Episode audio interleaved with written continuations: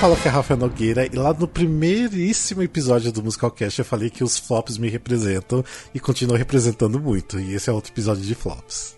Ai, a cara do Rafael, né, esse episódio. eu sou o Júlio Veloso e.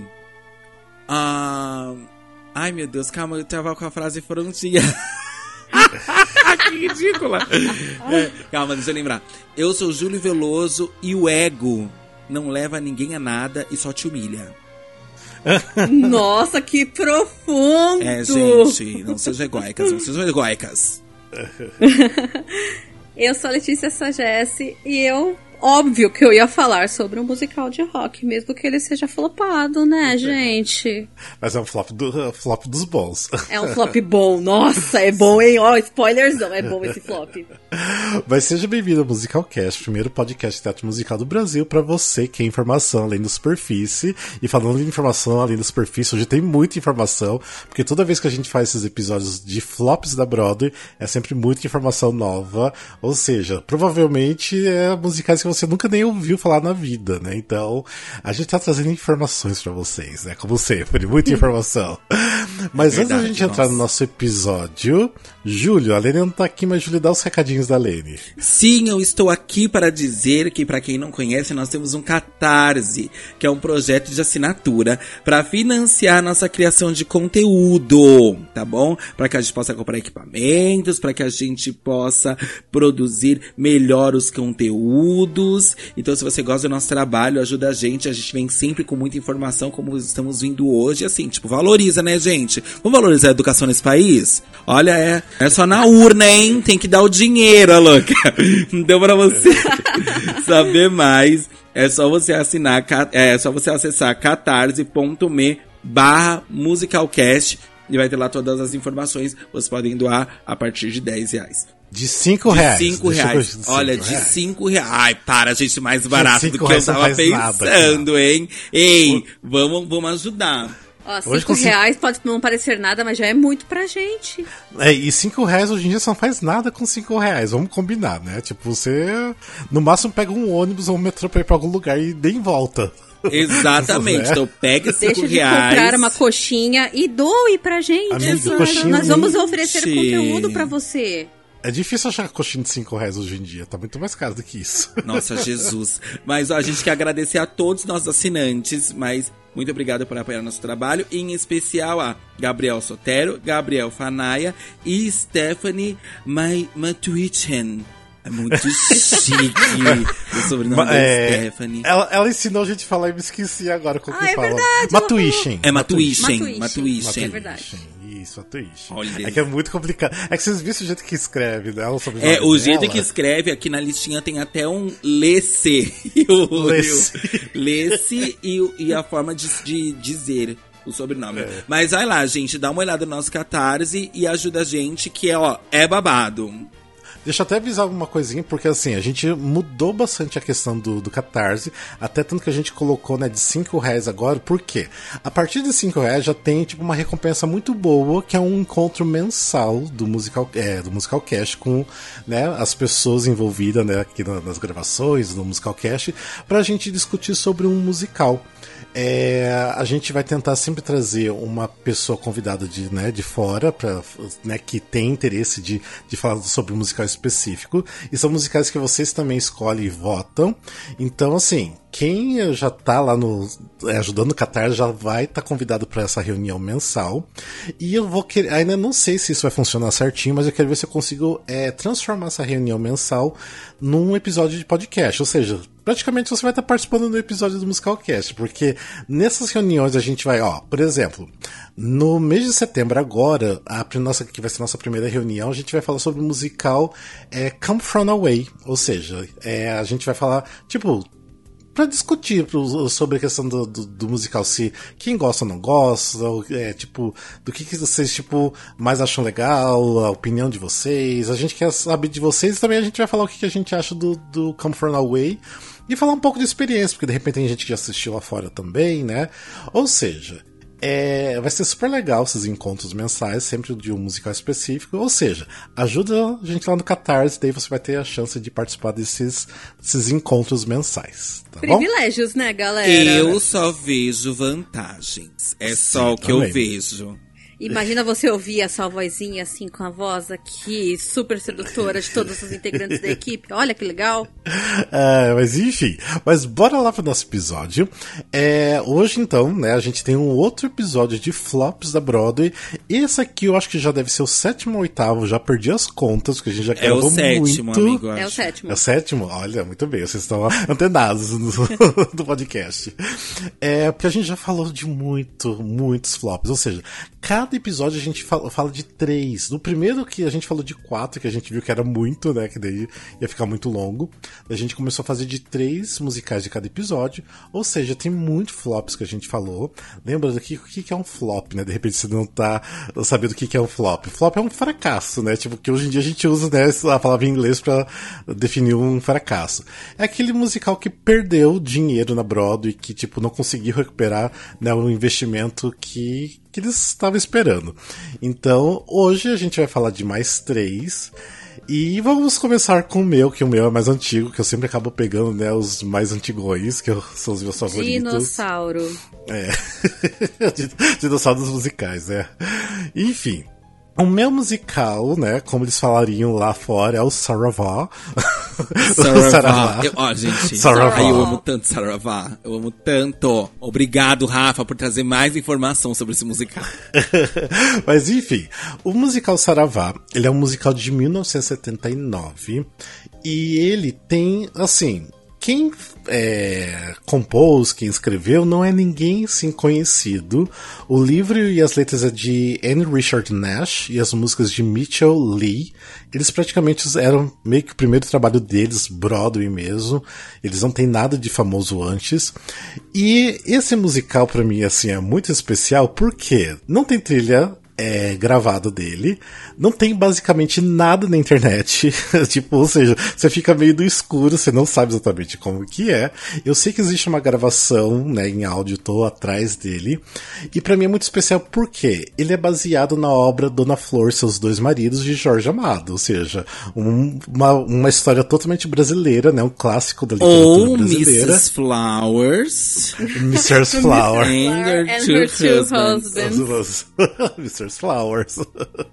é, mas é. Daí o nome do, do musical virou Saravá, né? O Saravá. Saravá. Isso. O musical, ou seja, eles. É, na verdade, o que eu entendi foi, eles não pegaram muito exatamente o livro do Jorge Amado, eles adaptaram do filme, porque o filme até que fez muito sucesso, que o filme também é ali do começo dos anos 70.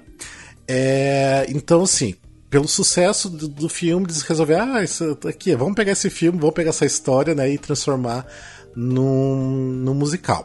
É, o porquê que ele foi um fracasso? Ele, na verdade, estreou em Chicago nos tryouts, né? Aqueles, né? Aquelas apresentações que eles fazem antes de levar para Broadway. E lá eles já tiveram que encurtar uma semana já, porque as críticas já não estavam sendo boas. Eles simplesmente estavam assim, detonando o musical. Eles resolveram, vamos fechar aqui em Chicago, vamos logo para Broadway, né? vamos sair daqui, porque não estava rolando em Chicago.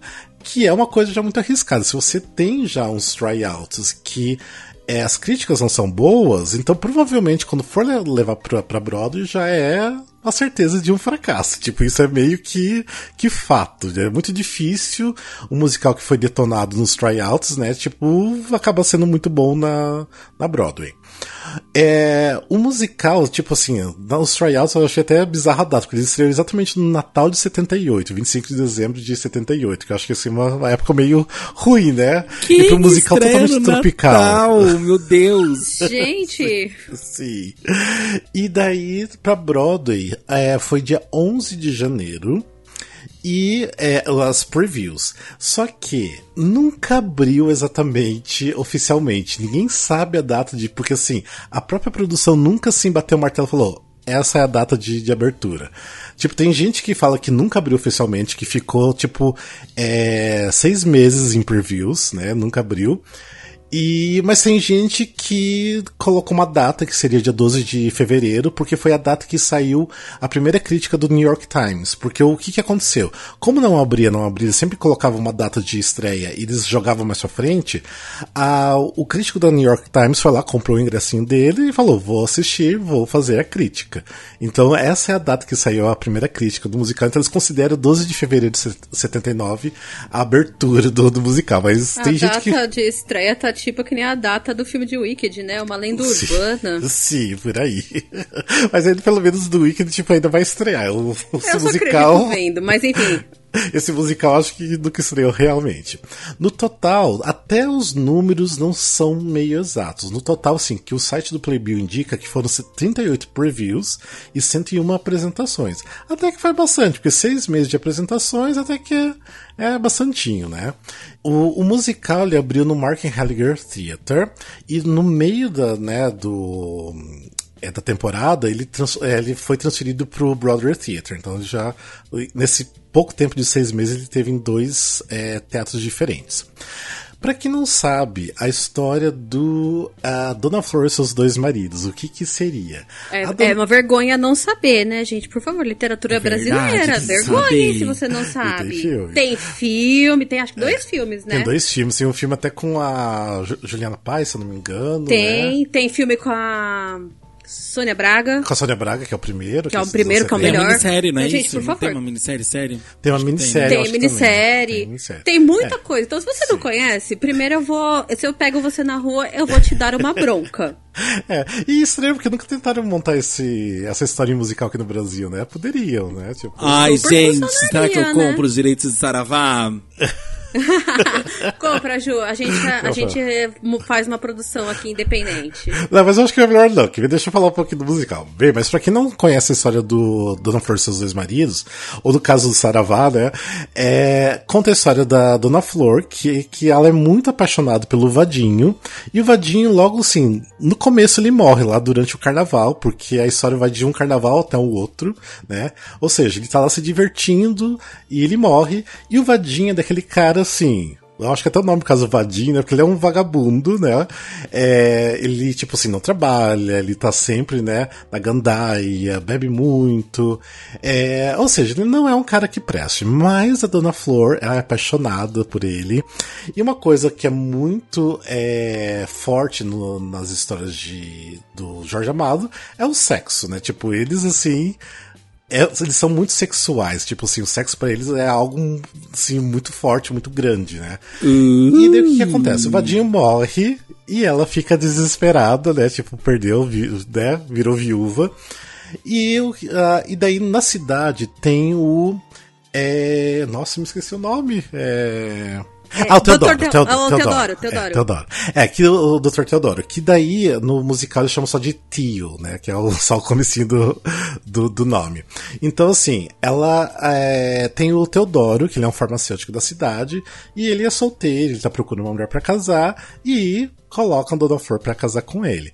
Só que, aí tem algumas mudanças no musical, porque assim, pelo que eu entendi, é, durante o casamento, que isso não acontece na história do Jorge Amado, durante o casamento, a Dona Flor começa a ver o Vadinho, né? Tipo, na igreja.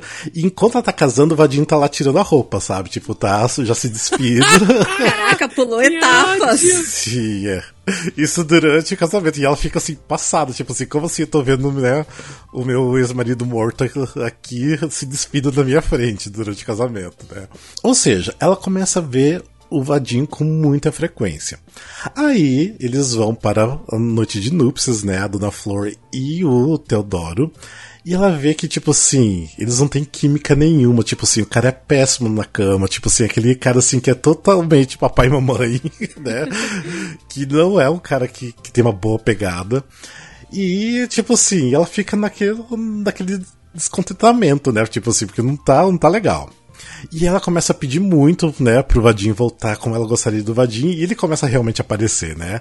Aí que eles começam a ter um relacionamento, por isso que a Dona Flor seus dois maridos, porque ela ainda continua casada com, com o Teodoro, e ela ainda sempre tá junto com fantasma do do Vadinho. E Dona Flowers. E, sim. E fica esse trisal, né? Tipo, o fantasma do Vadinho, o Teodoro e a Dona Flor. Só que o Teodoro, lógico, ele nunca suspeita de nada, que ela tá tendo aí num caso, né, com, com o marido morto dela. Então, essa é basicamente. É tão genial. Sim, é muito bom, é muito bom. Essa basicamente é a história do da Dona Flor e seus dois maridos. No musical tem algumas diferenças, tem uma parte que o Teodoro, tipo, consegue meio que ver o Vadim, tenta, tipo, é, esfaquear ele, mas, tipo, esfaquear um fantasma, tipo assim, tem umas coisas assim que é um pouquinho diferente, só pra dar, assim, uma pitada de comédia, assim, Amigo, a mais no, na o, peça. O fantasma ficava peladão no musical? Isso eu nunca consegui descobrir, não, não fala. Mas uma coisa que é muito engraçado, porque logo que sempre aparece o, né, começou a aparecer o vadinho fantasma, que assim, para as pessoas saber entenderem que ele é um fantasma, o o ator andava pelo, pelo público ali, né? Pela plateia, assim, né, tipo assim, imitando o fantasma, falando buuuu. Tipo assim, né? Tipo como se fosse fantasma. que você ia falar que ele via, tipo, vestido de branco, alguma Não. coisa assim. Ele saía falando bu mesmo, assim, pra meio que assustar as pessoas pra entender Você sabe que um não é a fantasma, primeira vez que o Musicalcast um. fala sobre Saravá e que é a primeira vez que Sim, falamos, eu fiquei exato. apaixonado exatamente por isso. Porque ele anda falando bu! É perfeito! Como flopou! Ou seja, Não faz sentido ter flopado. Deve ser uma, devia ser uma coisa, tipo, super pra cima, né? Assim, super. Então, é, sim, é, essa, essa história do Vadinho andar na plateia é uma coisa bem interativa. Devia chamar a atenção e coisa do tipo, né? É, então, o que, que aconteceu daí? As críticas, a única crítica boa, olha que, que, que bizarro, a única crítica boa foi do New York Times, a única. O crítico do New York Times amou, apesar que na crítica ele não gostou do, do- da metade do segundo ato pra frente. Ele falou que realmente tem problemas ali, que tipo, eles não souberam terminar a história. E as outras críticas também falaram sobre isso, mas as outras críticas detonaram por completo. O que, que é o crítico do New York Times fala que ele gosta muito? Porque realmente é um musical muito alegre, muito pra cima. As coreografias ele diz que não são tão boas, mas funciona. E o, uma coisa que ele que eu não, também não tem fotos disso, que eu nunca achei, que ele falou que o cenário é muito bonito, que realmente tem essa coisa muito de tropical, né? Mas é lógico que é esse tropical da visão do- dos americanos, né? Porque se a gente Aquele visse, a gente- filtro laranja, sabe? é, que se a gente fosse ver realmente como ia ser o palco deles, não ia ter nada a ver com o Brasil, uma né? ou seja. Sim, sim. Ou seja, era uma coisa assim muito assim, tropical. é, tinha ah, esse clima festivo de carnaval também. E ah, eles falaram que assim, divertia muito porque era engraçado, era leve. Só que uma coisa assim que não combinava muito, que ao mesmo tempo que a história é leve e engraçada, às vezes levavam muito a sério demais. Esse muito a sério demais porque muitos pontos do, do musical virava quase que uma ópera. E tipo, e o que não combinava muito com né, a estética do, do próprio musical, do que eles estão querendo né, contar. Então às vezes se levava a sério demais e era o erro deles de se levar a sério demais. É, tanto que uma das músicas que eu consegui achar que foi gravação de plateia, dá pra perceber que realmente eles querem ter esse, um pouco desse tom também. Então que de repente fica meio estranho, não, não, não combinou muito ali.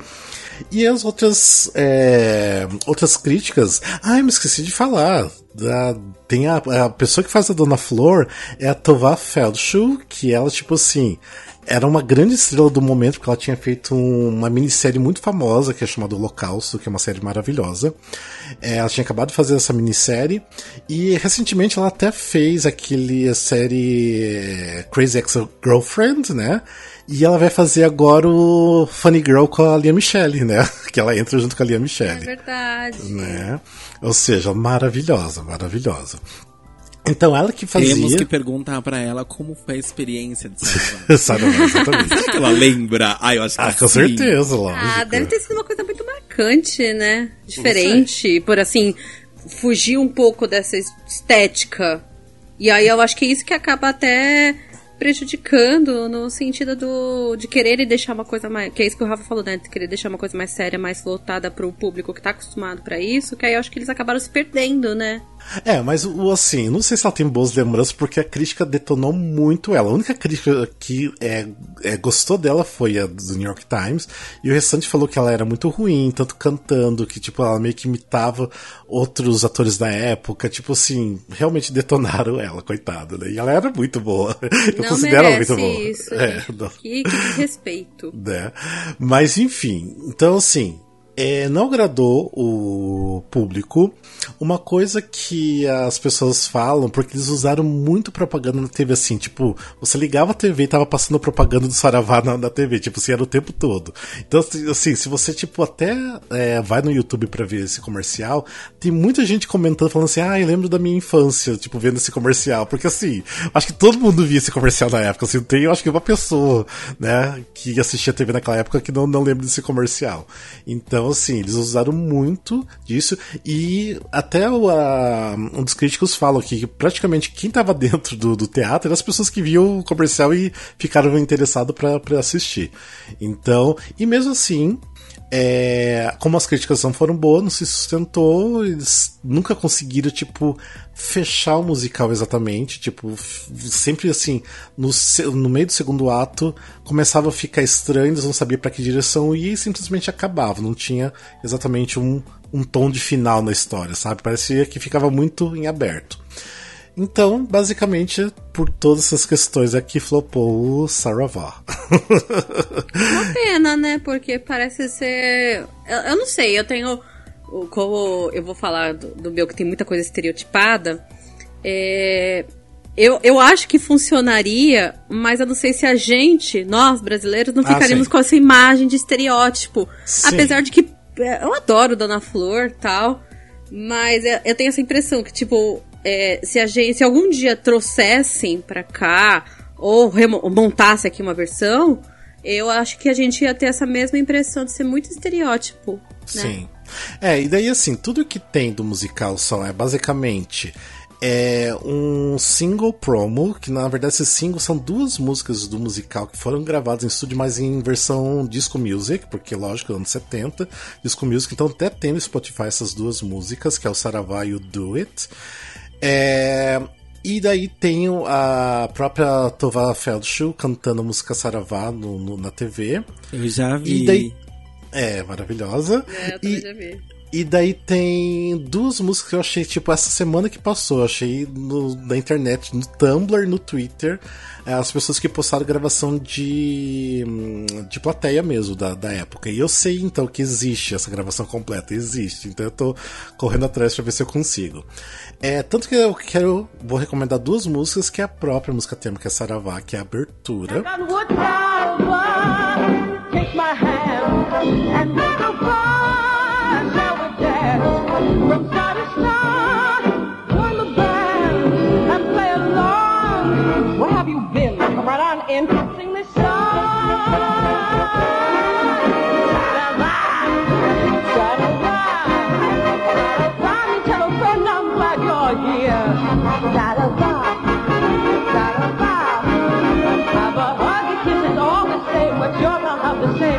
que é onde começa o carnaval, tudo, tudo mais. E logo depois, nessa cena, né, que é o carnaval, o Vadinho já morre. Depois que o Vadinho morre, tem uma música até chamada Vadinho's Gone, que eu nunca ouvi, que eu nunca achei ela. Mas logo depois dela, eu entendo que é, é o nome da música se chama Osana, né? Tipo, de Osana nas alturas.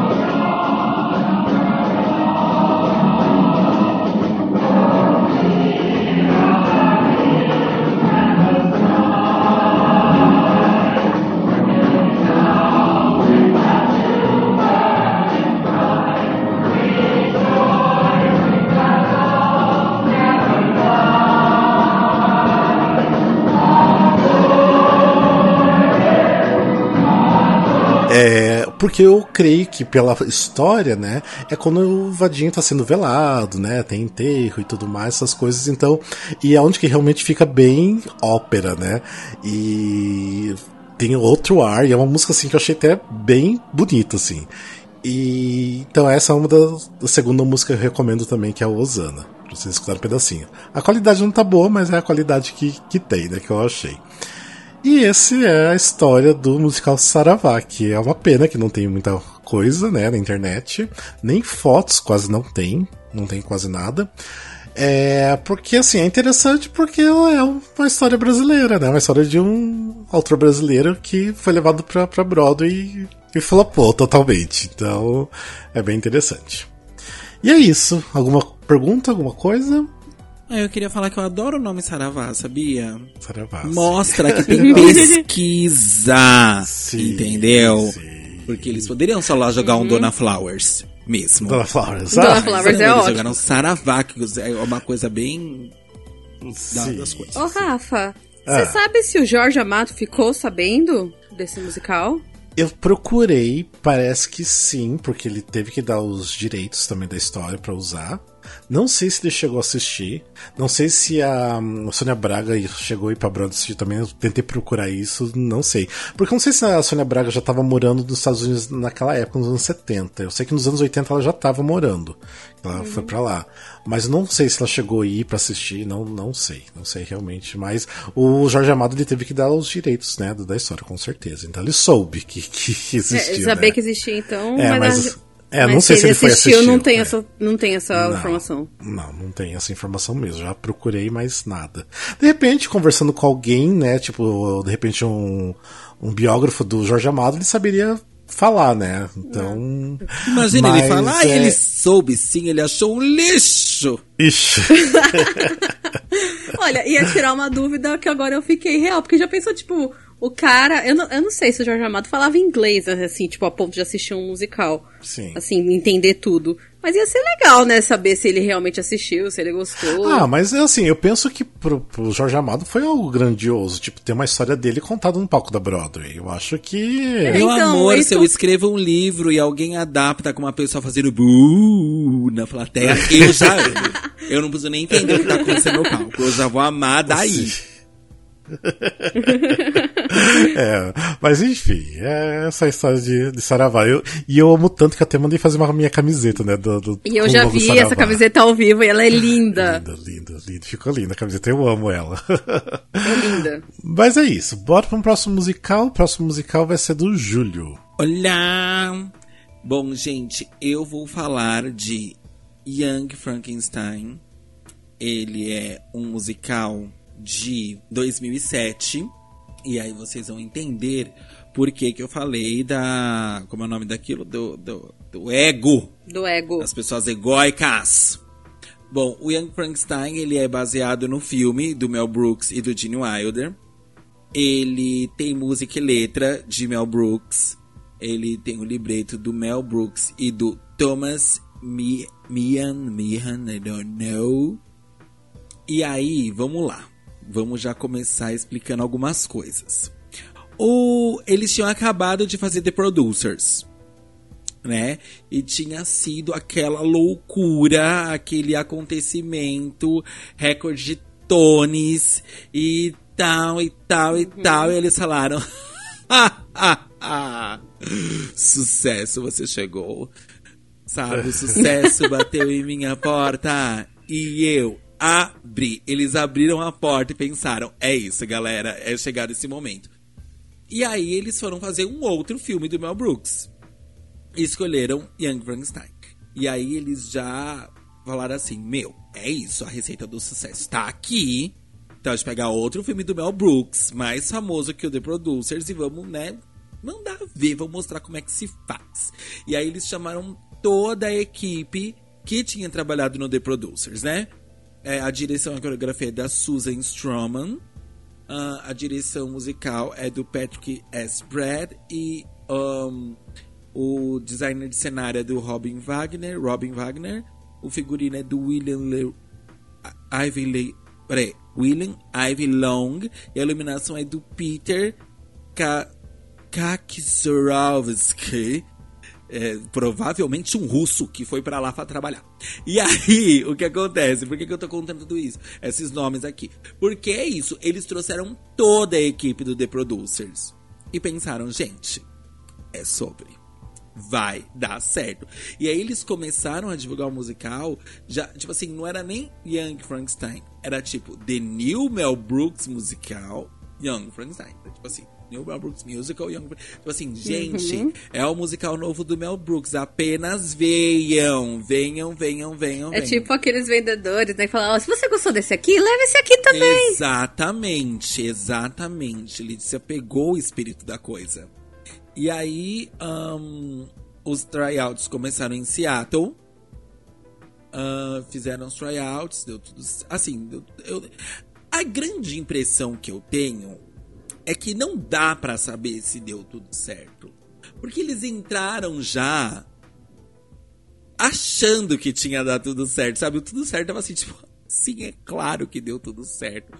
Vamos fazer os tryouts por uma por uma singela tradição, sabe? Aí fizeram os tryouts em Seattle. Aí teve quatro semanas de previews. E e não não li nada sobre mudanças nesse meio tempo, estava tudo bem até então. Aí o que aconteceu? Por que virou um flop? Ele teve 484 performances, mas ele não recuperou seu investimento de 16 milhões de dólares.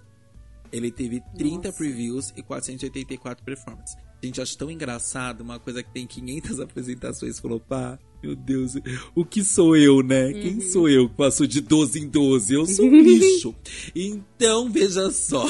Teve as 30 previews, as 484 performances, comparada com o, o The Producers, que teve ah, duas mil performances e, e blá blá blá, né? É pouco e ainda não recuperou o investimento, né? Ahn, eu tive o prazer de assistir uma montagem que foi feita aqui na Unirio, aqui no Brasil, na Unirio, Hum, pelo, verdade. pelo? Rubinho, né? Que foi o mesmo diretor lá do The Book of Mormon. Acho que ah, foi a- a- logo a peça seguinte, o The Book of Mormon. Foi dirigido pelo foi. Rubinho, não sei o nome dele inteiro, não lembro, eu sei, mas eu não lembro o nome dele inteiro, então assim, Todo mundo chama de Rubinho. é, perdão. O- Olá, seu Rubinho. Prazer, Júlio. Perdão a intimidade. Mas é, ele montou. Eu achei muito legal. É muito engraçado. Assim, gente, é bagaceiro. É bagaceiro. E aí eu acho muito legal porque você falou ali no Saravá que, tipo, eles levavam algumas coisas a sério demais. Eu acho que isso é um grande problema. Você tem que saber quando você tá sendo bagaceiro e você tem que levar. Mano, confia, vai na, vai na bagaça, entendeu? Não queira deixar uma seriedade meio da bagaça, porque não vai dar bom. Ou a pessoa vai ver seriedade, ela vai assistir Les Miserables e chorar, ou ela vai assistir Saravá e sair sambando. Não tem meio termo. E o Young Frankenstein é, ele tem esse, essa, essa pegada mais bagaceira, mas eu acho que o grande problema, assim, é, pelas críticas que li, é que eles foram além, assim, é bagaceira demais, sabe? E é, é, t- se tornando até tolo, sabe? Muitas piadas de, de, de, de, assim, tipo, piadas fálicas o tempo todo. Pintos, pintos, pintos. Então, tipo, muitas piadas sexuais, muitas piadas fálicas e, e, e piadas que, assim, tipo, acabam sendo meio bobas, é a impressão que eu tenho, assim, pelos, pelas críticas que li, né? E é, o elenco era basicamente o, a- o protagonista, ele tinha feito The Producers, ele tinha sido aquela bicha mais bichona de todas no The Producers. Ele veio e voltou como protagonista. A Sutton Foster era a mocinha, vamos dizer assim. E a. E como que você não fala o nome dele? Roger Bart. meu Deus, Isso, maravilhoso. obrigado. É, eu tinha eu tô pensando esquecido. aqui. O Rafael já me deu uma bronca uma vez por não ter falado do Roger Bart. Aí eu falei, nunca mais eu vou esquecer Nossa, o nome gente, o pior é dele. que eu esqueci Roger o nome Bart. dele mesmo. E tipo. E ele. E eu gostava só do- dele que ele fez. É, como é o nome daquela série? Ele fez Desperate Housewives. Eu odiava ele, Desperate Sim, Housewives. na Sim. primeira temporada. sim. É, e agora exato. tava no, No Back to the Future. Sim. Sim, verdade. Eu lembro que eu achava ele um gato. No, eu achava, tinha raiva, mas eu achava ele bem gato no Desperate Ele era Housewives. farmacêutico, né? É, é, eu pensava assim, que cara idiota, me beija. Enfim, e aí... É, enfim, é o Roger Bart, aí a, a Sutton Foster, no papel de Inga, que é uma... É uma... Ai, eu esqueci a nacionalidade, meu Deus. Sueca. Mas, enfim, uma sueca. Eles adoram, né, por uns suecas, assim. Uma galera que fala assim. É, colocaram umas, umas estrangeiras doidas e sensuais, que era basicamente a mesma coisa do Producer. Era uma estrangeira doida e sensual, muito loucona e tal. E a Megan Mullally Ah, Ai, maravilhosa. sabe, gente? Procurem vídeos de Megan Mullally nesse, nesse musical. Ela tá perfeita. Não, gente, é meu sonho. Meu sonho era ter visto isso ao vivo com ela. Gente, é muito perfeito. Ela é muito. Mas assim, como eu assisti a montagem aqui do Ruben, não tem como não ser perfeito. O personagem é o melhor personagem. O personagem é muito maravilhoso. É uma. Ela é a namorada desse cientista, mas ela é uma ricaça, doida, que. que. Eu não. Eu não entendo muito bem se dá a entender que ela atrai ele e, e, e se finge de puritana com ele, ou se ela é realmente uma puritana doida, que inclusive é a música que eu vou indicar. Eu vou já aproveitar e já indicar as, as minhas duas músicas, deixa pro final, Rafa. Não, deixa pro final, deixa pro final. Tá. É, mas a, a música que eu vou indicar é uma das músicas dela, porque. Por mim, indicava as duas músicas do personagem dela, mas eu deixei uma oportunidade pra outra, né?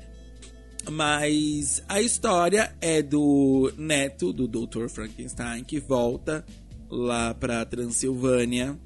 O vô morreu, ele volta pra ir pegar lá o. o pra pegar as coisas do castelo, é, pra né, tomar posse do que é dele.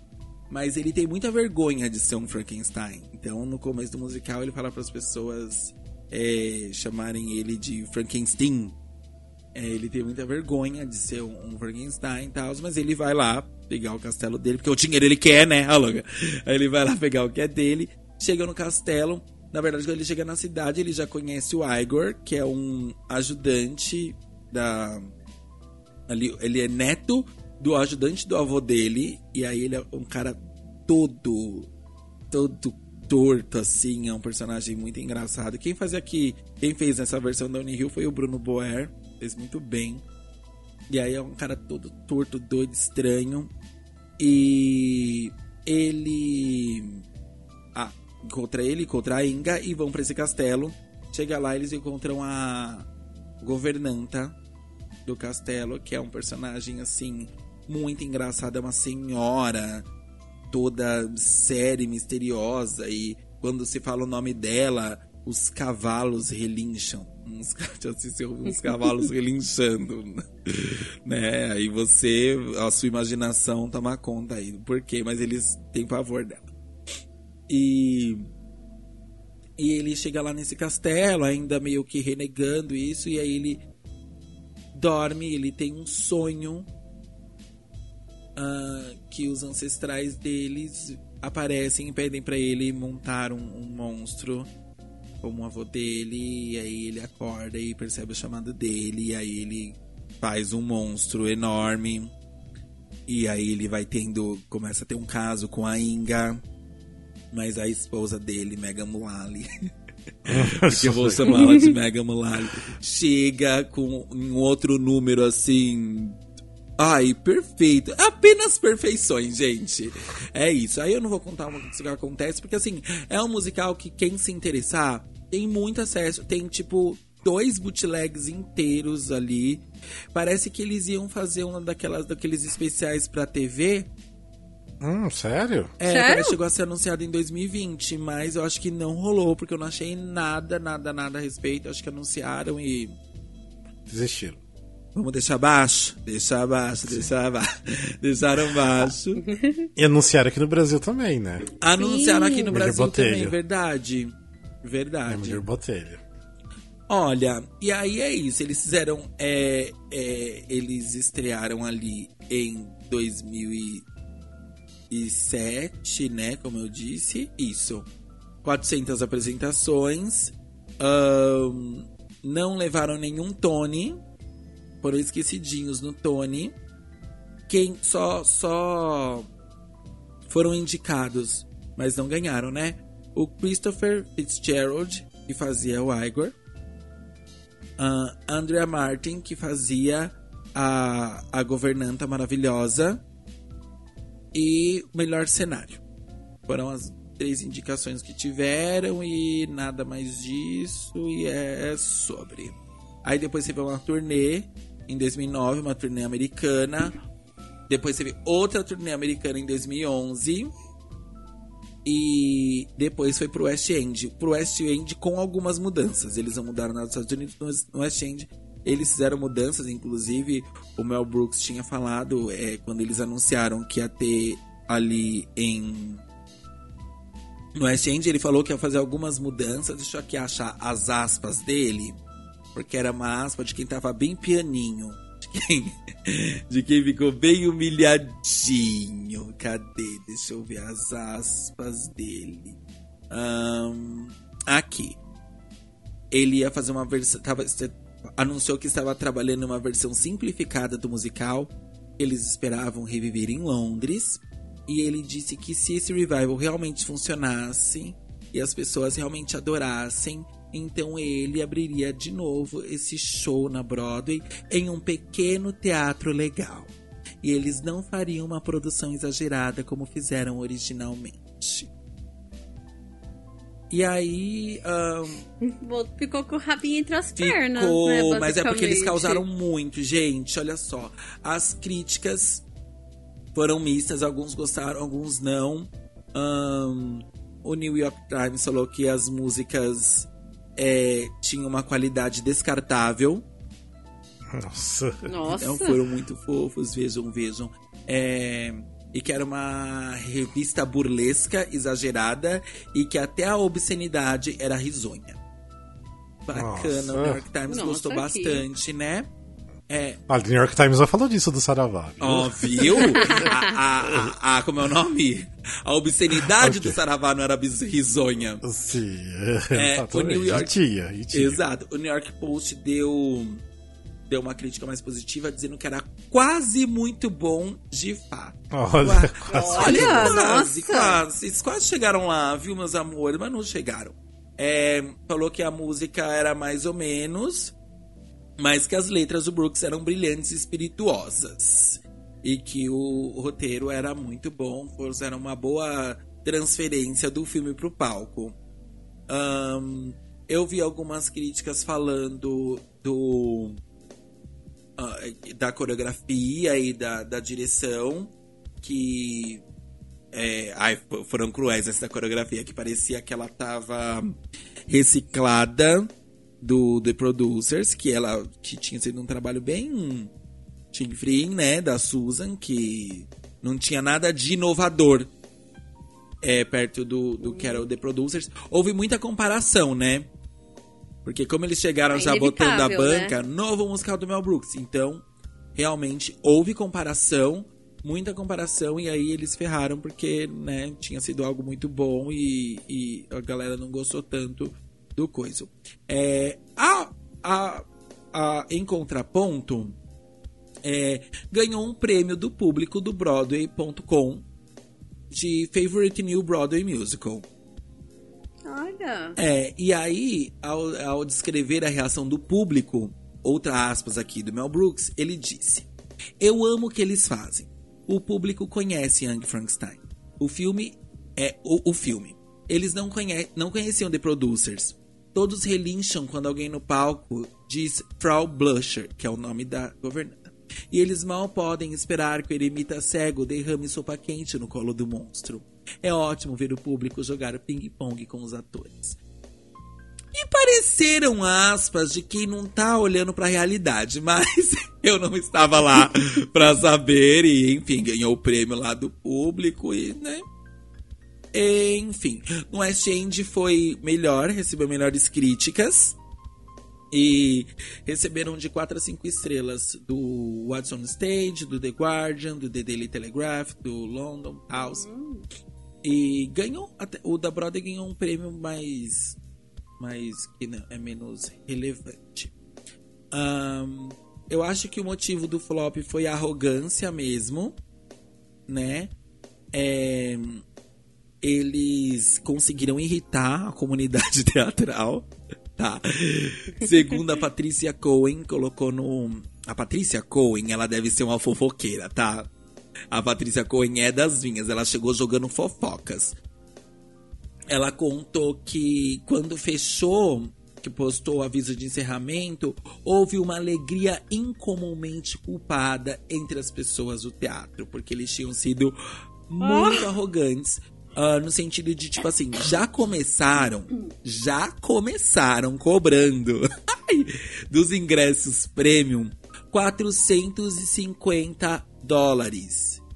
De cara. isso, é, e que usou o lugar, tipo assim, vamos supor, esse era o VIP Premium, e aí o VIP, que vem depois do VIP Premium, era 375 dólares. Então, assim, tipo, todo mundo, mano, vocês estão loucos? 400, 500 dólares. E, tipo assim, que ok, os produtores também tinha, era caro, mas que tinha virado caro. Ele começou com um preço normal Valorizou. e valorizou quando todo mundo foi assistir. Mas que eles chegaram já com o Frankenstein, já tipo.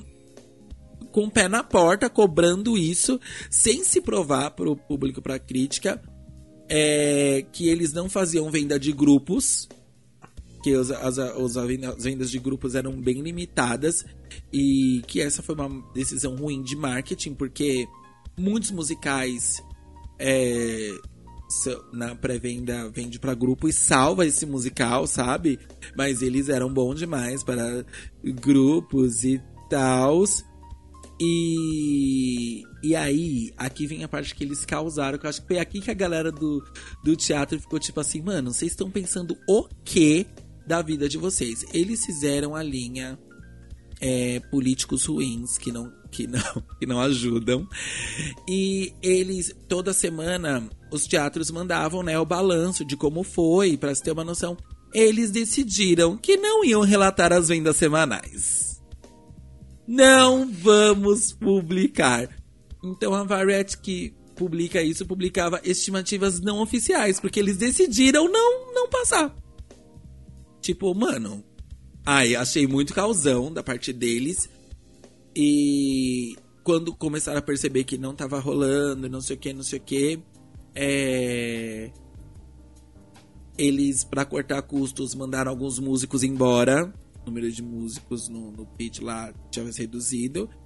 E quando os contratos dos artistas principais começaram a, a expirar, eles é, foram soli- os artistas foram solicitados a aceitar um corte salarial não negociável, tá? Não tinha negócio. Era, ó, é isso ou vaza.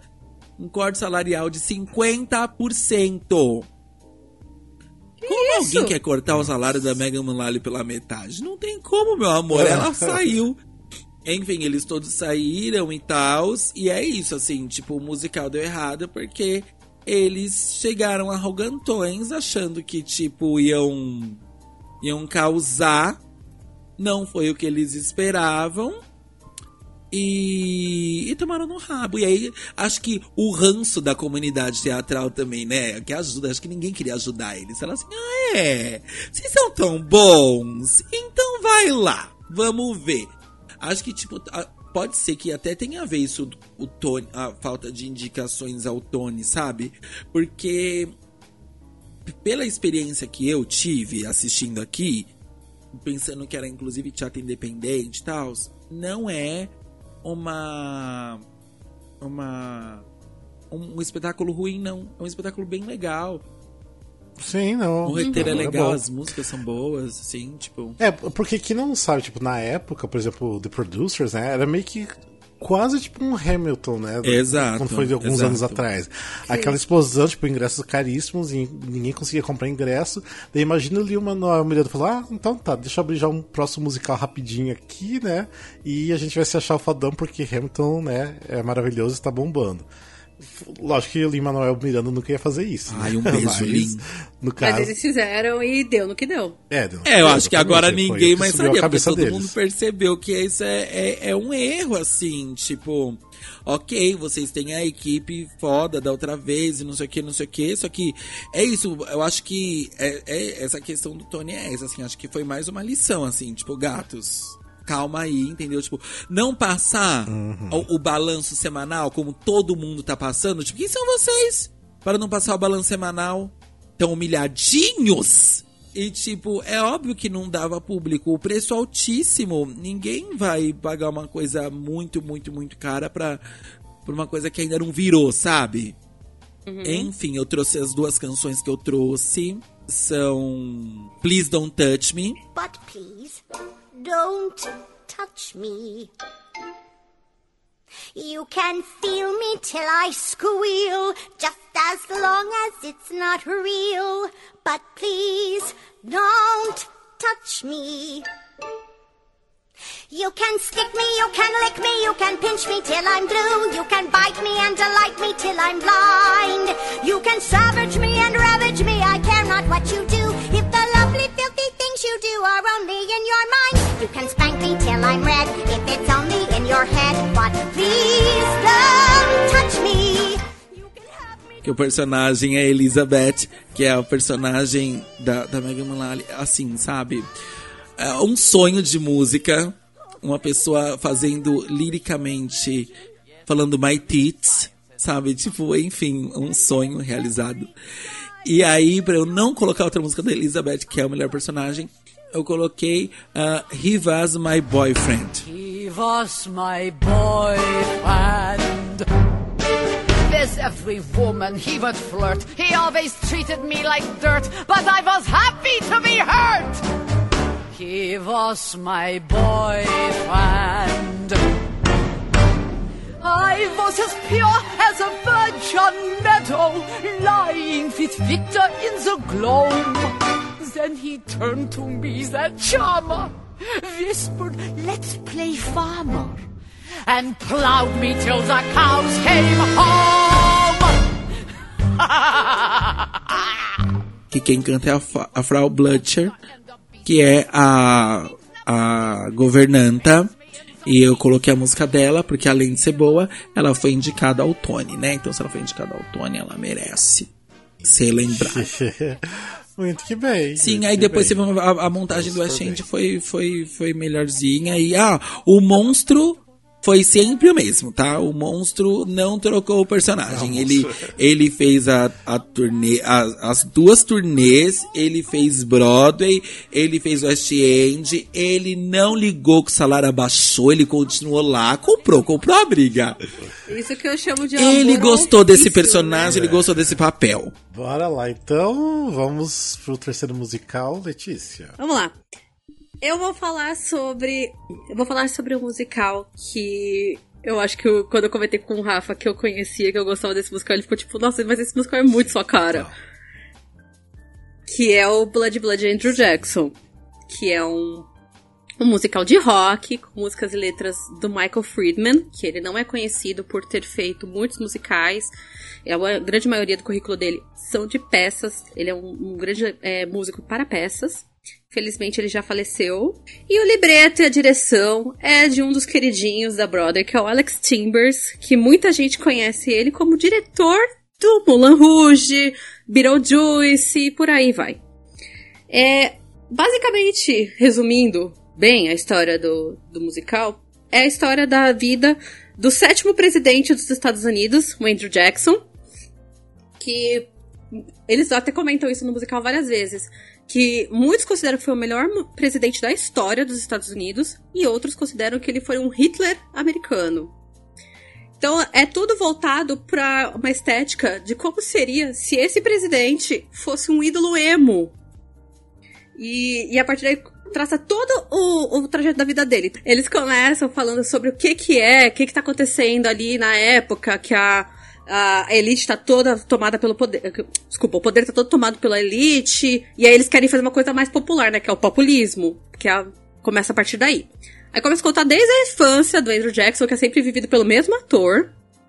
Então mostra como, como aconteceu quando os pais dele morreram, que a mãe realmente morreu de cólera, o pai morreu com um ataque de índios, então isso faz ele pegar um ódio mortal é, de índios, espanhóis, e aí porque eles meio que obrigam ele a se alistar no, no serviço militar, e ele fica tipo, não, eu preciso fazer alguma coisa pra mudar, preciso fazer alguma coisa pra mudar, e aí ele percebe que ele que vai ter que ir atrás. E aí ele começa a conhecer grandes nomes do, da política estadunidense, a começar pelo George Washington, que ele conta que foi meio babaca com ele e tal. E aí vai passando o tempo tal, aí ele conhece uma mulher, que é o grande amor da vida dele, que é a Rachel, só que ela é casada. Então ela vê- meio que vira uma bigma, e porque eles começam a ficar juntos, se relacionar tal.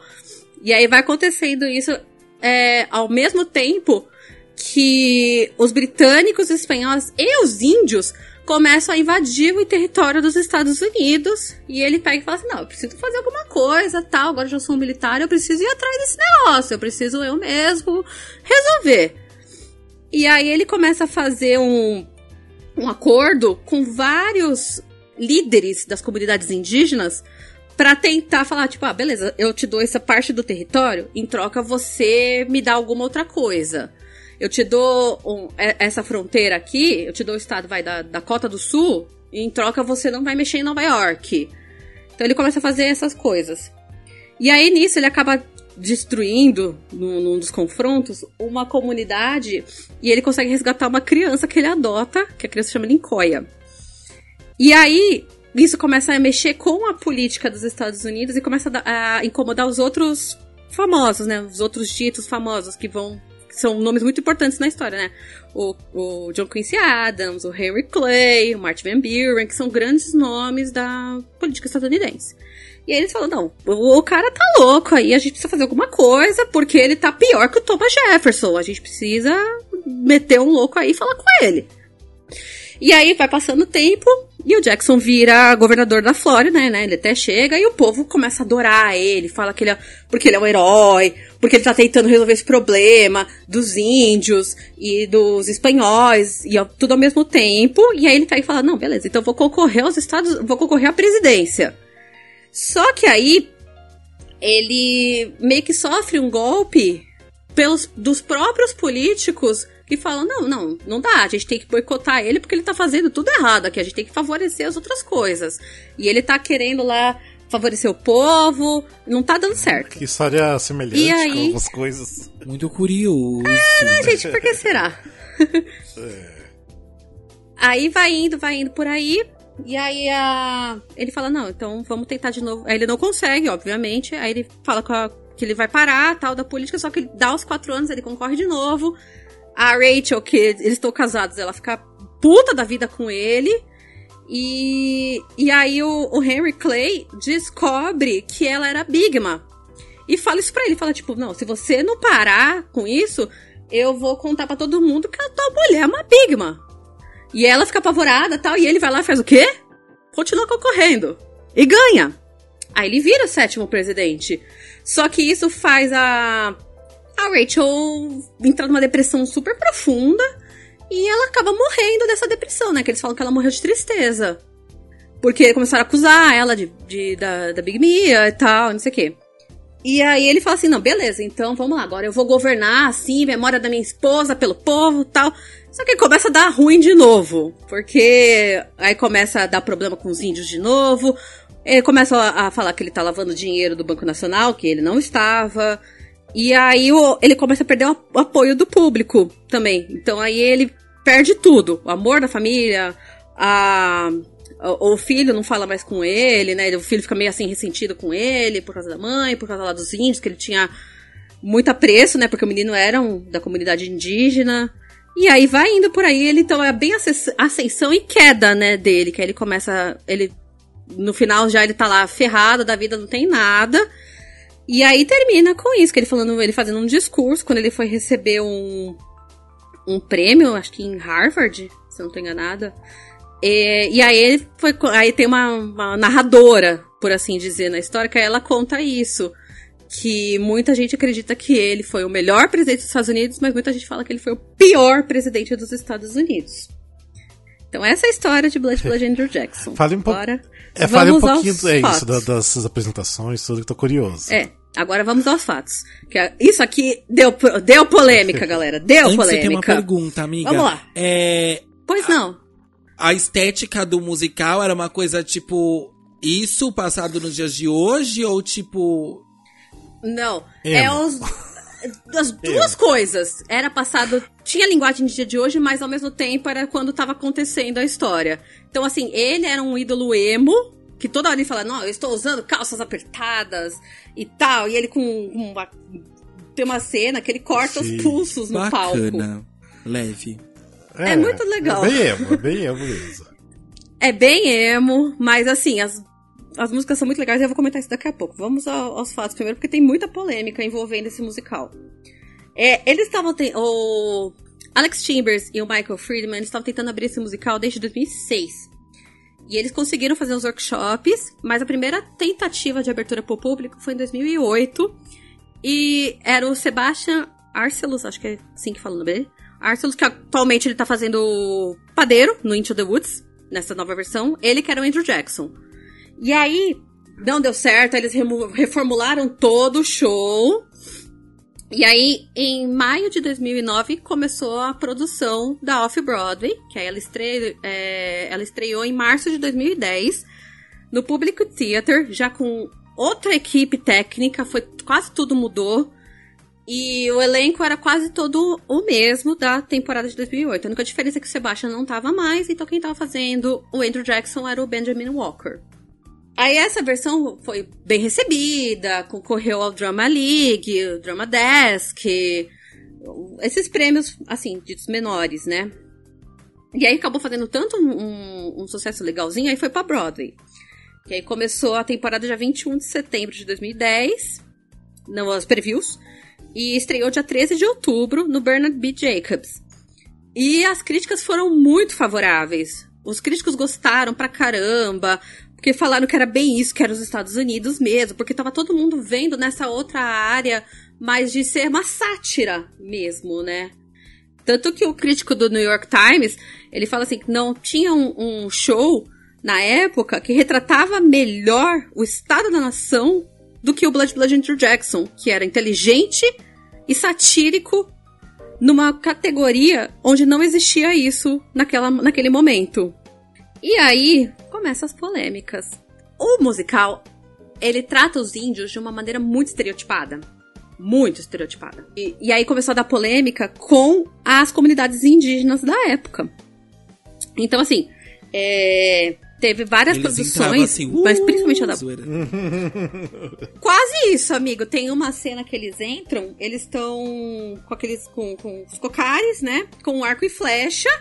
E, tipo, eles estão tudo pulando, assim, e pra lá e pra cá. E eles ficam. Aí o Andrew vira pra eles: Vocês têm que matar todos esses índios. Eles: Nós somos índios! Uh! Nós fazemos isso! Uh! É super Deus. estereotipado. Pesadelo. E aí, é, essa foi uma das polêmicas, né? Porque aí as comunidades começaram a fazer protesto e tal.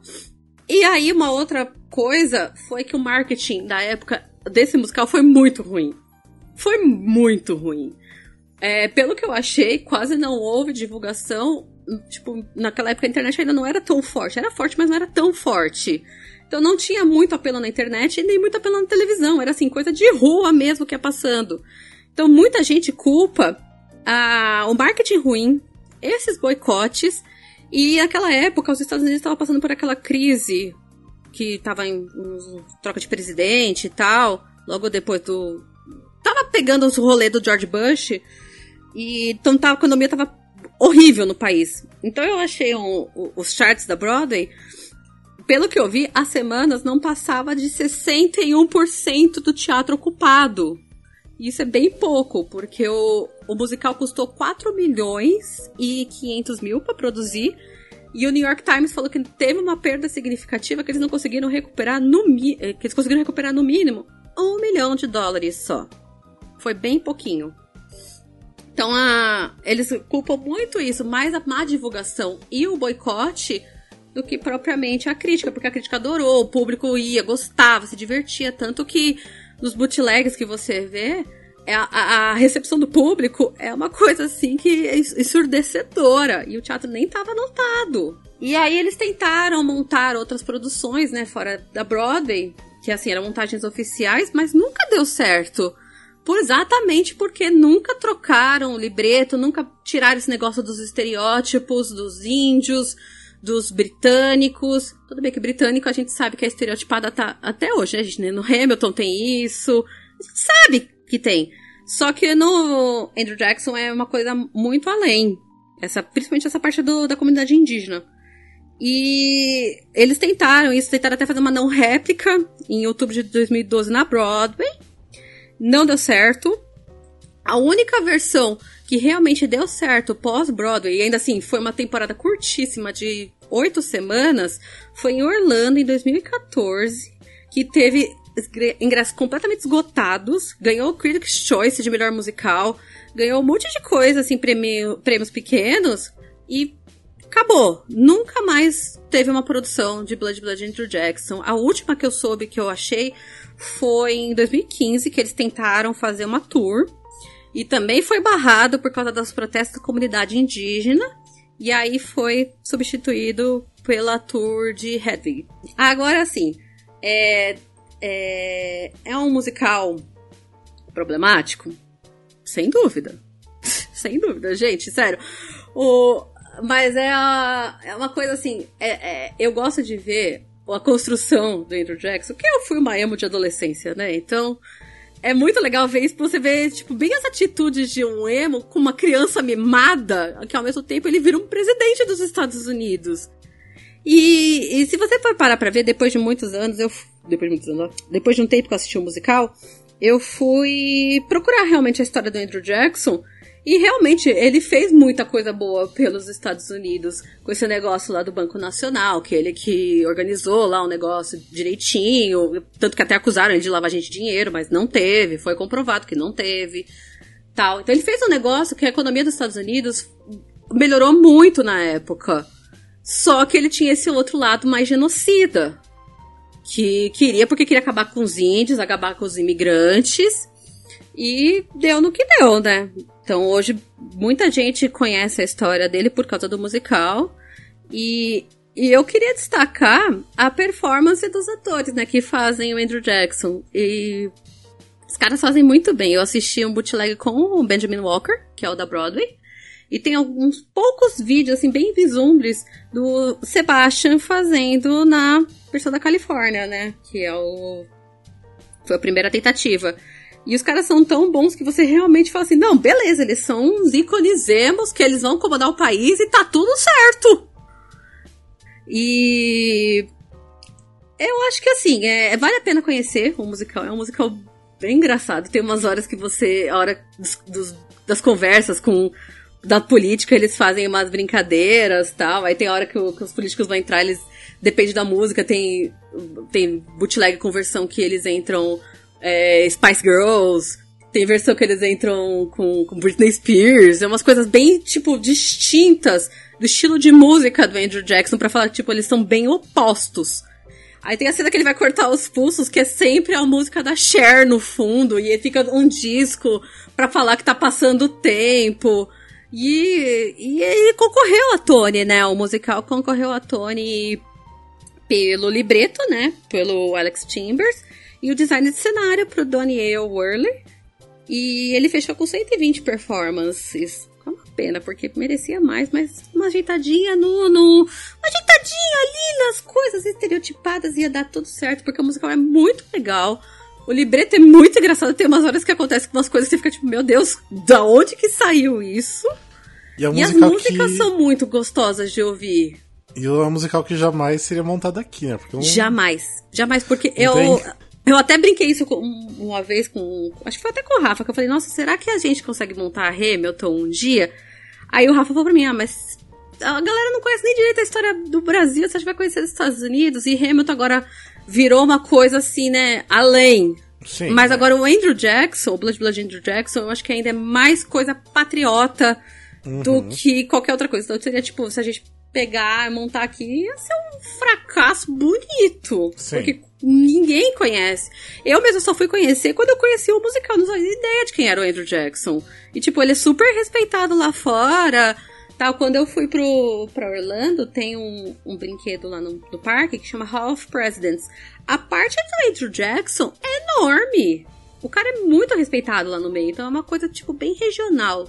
Então não funcionaria aqui, mas é um musical muito engraçado, muito divertido. Apesar desse estereótipo do- Aqui a da gente teria que comunidade indígena.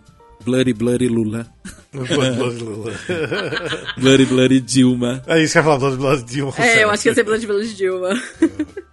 Mas é um musical muito gostosinho de ouvir. Ele não tem muitas músicas, ele é curto, Sim, ele é um ato é só. É, e eu deixo a minha recomendação de músicas pra duas, sequ- ah, duas músicas na sequência. Se que é você não a- escolher a minha que eu mais gosto, eu vou colocar Qual a que minha. é a sua? Não, fala as- ó, A minha é Corrupt Bargain, que eu acho que é sensacional pro, pra história.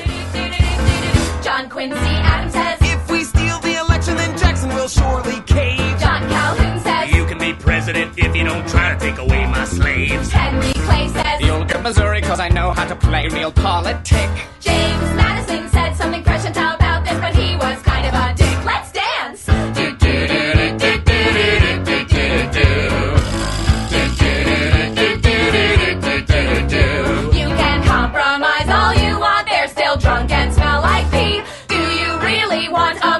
America? E Rockstar.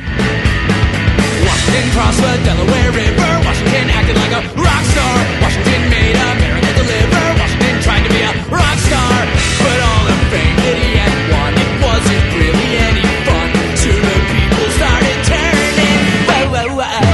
That boy couldn't tell a lie. Two terms and then he said goodbye. Georgie went back to Mount Vernon. Wow! Why don't you just shoot me in the head? You know I'd be better off dead. If there's really no place in America for a celebrity like the first. Eu gosto muito da Illness Metaphor. É, e o Nessa Metaphor é, é bem esse- essa coisa do relacionamento estranhíssimo Sim. do Andrew com a Rachel, mas é muito Eu é gosto muito, boa. dessa cena. A cena é muito legal, mas eu gosto, eu quis indicar Corrupt Bargain e Rockstar, porque elas são na sequência. E, e elas são bem distintas, porque é isso que eu tô falando, a Corrupt Bargain é, é desses caras da política falando, não, a gente não pode fazer isso, pode fazer isso. E é uma coisa, tipo, uma música bem pop, bem diferente. Aí vem Rockstar, que é do, do Andrew Jackson, e ele fala, não, agora vai ser assim. E eu acho que é uma das coisas mais legais que eu li quando eu tava pesquisando. Foi uma das críticas que eu li, acho que foi da Playbill, se eu não tô enganada. Que era assim: é, Blood Blood Andrew Jackson, vem entender por que Andrew Jackson chama John Callahan de douchebag. Que é uma das músicas, né? Que nessa- Rockstar ele chama ele de douchebag. Aí você fala, tipo, nossa, quando que ele vai falar isso? Vai virar falar uma música que o cara é um babaca. Então, mas é muito legal, gente. Andrew Jackson, vocês vão curtir. Vocês É, recomendo também. ouvir, eu recomendo, é muito gostoso de ouvir, é muito legal de assistir, porque tem umas coisas que Vou você fala, procurar "Putz, saber. você tem bootleg na internet completinho da Nunca achei. Broadway. Tentei procurar esses dias, não achei. Da Broadway? Na Broadway não achei. Não tem completo, não. Da Tem Broadway tem cenas. sim. Não, da Broadway Nossa, tem não completo. consegui achar, não consegui achar mesmo. Vem do zap, bebê. Ah, tá, tá. Porque eu queria até assistir o completo da Broadway, só achei cenas assim jogadas. Então, Da Bro o, o- que não tem é o da Off-Broadway, tem cenas jogadas, e dessa versão da Califórnia também. Agora, completinho da Broadway tem. Sim. Mas, ah, eu gosto muito do, do musical. re- Recomendo É muito assista. legal, gente. Os atores estão muito bons. Eu, eu dei destaque só pro protagonista, porque o resto do ensemble faz 30 personagens cada um. Então, todos são muito bons também, tal, mas é, é, cada um faz, é isso que eu tô falando, faz a, a mãe, aí faz a, a, a Índia número 2, aí faz a, a garçonete da camisa vermelha. É uns nomes assim que eles usam. Então, mas vale muito a pena. O elenco é muito bom. Tem OBC no, na- na- no Spotify, no Deezer, que dá pra conhecer. Tem performances do do musical, no, acho que no David Letterman, tem no YouTube. E o bootleg tá por aí, tem que achar só. tem, existe, existe porque eu já assisti. Material existe, tem, Mas Ó, o material mais tem. difícil de achar material é do Saravá, porque o que eu ela É, o trouxemos Saravá- aqui Ah, sim. é só pesquisar que vocês acham bastante coisa. Sim. Exatamente. Mas, é, mas são três. é, quer dizer, o meu é tipo é só mais por curiosidade, porque é difícil realmente achar material. Mas esses dois, né, o Young Frankenstein e o Blood Blood Andrew Jackson, são dois musicais que tem, realmente tem bastante conteúdo, então vão atrás. E são, os dois são. O Saravá a gente não pode comentar, né? É, porque eu não, não assisti, não mas o- os dois são muito legais. são- É, recomendo muito. Esses, esses dois são. são Não, eu tenho certeza que o Saravá é legal. Eu É, eu nunca também vou, acho, sabe? não tem como "Uh", coisa de Dona na Flor ser plateia. ruim. Não. Gente, é. isso. Meu próximo musical vai ter alguém entrando na plateia. "Blu", Nem que não tenha nada a ver. Nem que não tenha nada a ver. Pra mim. Podia é- voltar a música o Ghost e colocar Ghost, isso. Blu. Como que não fizeram isso no Ghost? Não tem condição. É, que horror, né? Mas enfim. Bem, mas acho que são nossos três musicais, né? Que a gente recomenda vocês ir atrás, procurar né, o que existe em material. Porque são três musicais bem interessantes, né? Pela história né, de flop. E se vocês ainda não escutaram nossos episódios anteriores de flop, procurem, já tem bastante, né? Igual a gente tava falando no começo. E não esqueçam também, né, de sempre é, curtir nossos posts. Se você está escutando esse, esse episódio, deixa comentário lá no post do Instagram que ajuda a engajar e é muito importante pra gente, muito importante. Vocês não têm ideia como ajuda. Então façam isso, comentem, né, engajem com a gente que pelo menos aí o conteúdo vai chegando para outras pessoas também. É isso, né, ó. Né? Sim. Alguém é quer falar mais uma isso. coisa? É isso. É isso. Você tem alguma sugestão de flop? Manda pra gente, a gente vai atrás. É, quem sabe, né? A gente Exato. tem que falar sobre o flop de vocês. Deixa lá no comentário lá do Deixa lá no comentário, Rafa, faz o flop do West End pra eu poder falar de Viva Forever, gente. Vamos convencer o Rafa. Ah, vamos ver, vamos ver. Mas é isso, gente. Então a gente continua no próximo episódio. Obrigado por vocês terem escutado até aqui. E até mais. Beijos e abraços. Thank you. tchau. Tchau.